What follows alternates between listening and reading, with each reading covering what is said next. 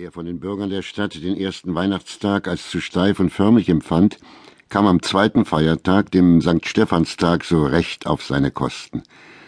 Bei vielen hieß er der Zaunkönig Sängertag, und das aus gutem Grund.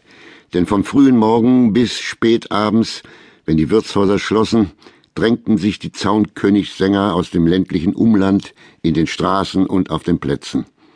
Sie kamen einzeln, paarweise, in kleinen Gruppen oder in großen Trupps und brachten ihre uralten, herzerfrischenden Lieder und Tänze mit. Und immer gelang es ihnen, das Weihnachtsfest heiter ausklingen zu lassen. Zu ihrer traditionellen Aufmachung gehörten der mit Flittergold benähte Kattunkittel, die Schirmmütze und alle möglichen Musikinstrumente.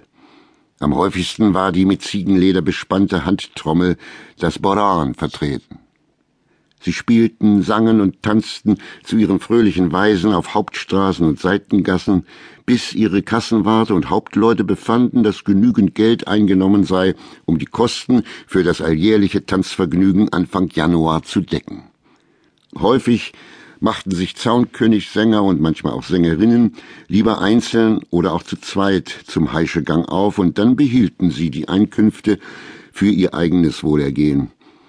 Manche beglichen damit anstehende Schulden, andere nutzten die Spenden, um sich oder ihrer Nachkommenschaft Stiefel oder Schuhe zu kaufen. Die übrigen, die allerdings die große Mehrheit darstellten, ließen sich hemmungslos volllaufen, bis alles verprasst war. Damals war das Leben in der Gegend, in der unsere Geschichte spielt, oft reichlich mühselig und Abwechslungen waren rar. Das erklärt, weshalb niemand, nicht einmal die besonders Tugendsamen, mit Fingern auf die Verschwender wies oder sie dafür tadelte, dass sie die gesammelten Gelder nicht nützlicher verwendeten.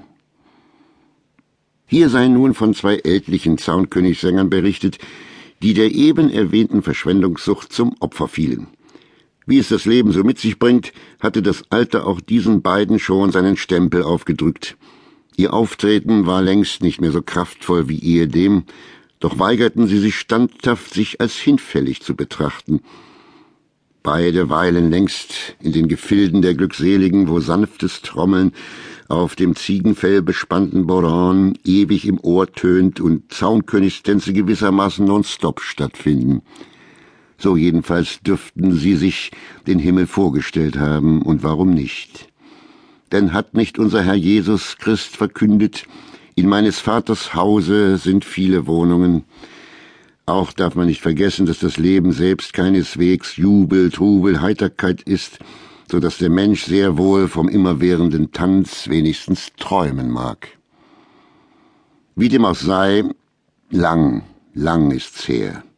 Weihnachten 1939 nämlich, da waren unsere beiden beherzten Freunde schon am Abend des ersten Feiertags betrunken wie zwei Brauereiratten.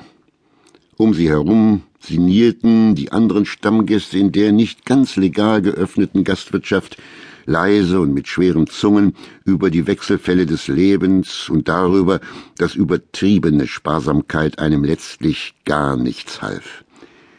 Man tauschte sich über die Zaunkönigsumzüge aus, über die erlebten vergangener Jahre und die bevorstehenden, und zwischendurch ging es auch um Liebe und Eintracht unter den Menschen. Bedächtig stießen sie auf Freundschaft und unverbrüchliche Treue an und gelobten, an derselben Stelle übers Jahr und in den Folgejahren zusammenzukommen, bis dass sie abberufen würden an einen anderen Ort.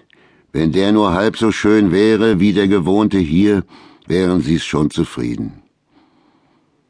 In den Straßen taten die Gesetzeshüter ihren Dienst, blieben gelegentlich vor dem Eingang verdächtiger Gastwirtschaften stehen und horchten oder gaben vor, kontrollierend zu horchen, ob drinnen etwa alkoholische Getränke ausgeschenkt würden. Hatten sie sich überzeugt, dass dem nicht so war, zogen sie gewichtig weiter ihre Runden, ohne eine Miene zu verziehen oder den Schritt zu verlangsamen. Damals gab es in jeder Stadt und in jedem Dorf einen Pub oder auch zwei, die Weihnachten immer geöffnet hatten. Die betreffenden Wirte die sonst über jeden Tadel erhaben waren, rechtfertigten sich damit, dass sie es nicht mit ansehen könnten, wie so viele niedergedrückte Seelen mit unbehandeltem Kater durch Straßen und Gassen irrten, ohne die mindeste Aus